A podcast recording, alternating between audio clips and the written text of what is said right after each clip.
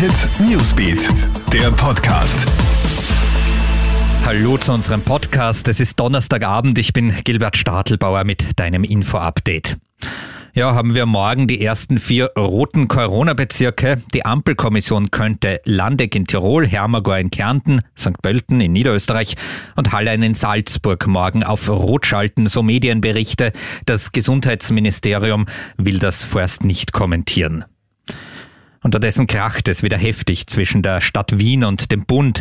Die SPÖ-geführte Hauptstadt steigt aus dem Corona-Krisenstab des ÖVP-geführten Innenministeriums aus. Dadurch, dass die Corona-Zahlen täglich nur mehr einmal um 14 Uhr aktualisiert werden, mache die tägliche Krisenstabssitzung um 9 Uhr keinen Sinn, sagt Wiens Gesundheitsstadtrat Peter Hacker.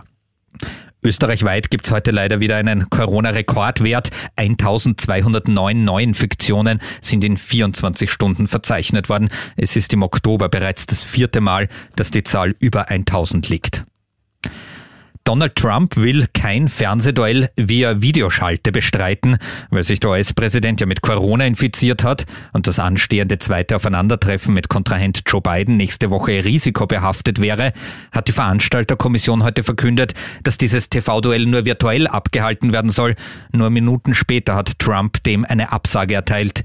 Ich werde meine Zeit nicht mit einer virtuellen Debatte verschwenden, so Trump zum Sender Fox Business. Und noch eine Story aus der Steiermark. Eine junge Frau und eine Kuh sind heute aus der Mur gerettet worden. Passiert ist das in Wildon. Das Tier ist ausgebüxt und in den Fluss gesprungen. Zwei Mitarbeiterinnen des Hofs, der sich um alte und kranke Tiere kümmert, sind hinterher. Eine Frau rettet sich schnell wieder ans Ufer, während die andere bei dem Tier bleibt. Mittels Feuerwehrboot werden die Frau und die Kuh dann in Sicherheit gebracht. Das war unser aktueller Newsbeat Podcast. Bis zum nächsten Mal. Tschüss.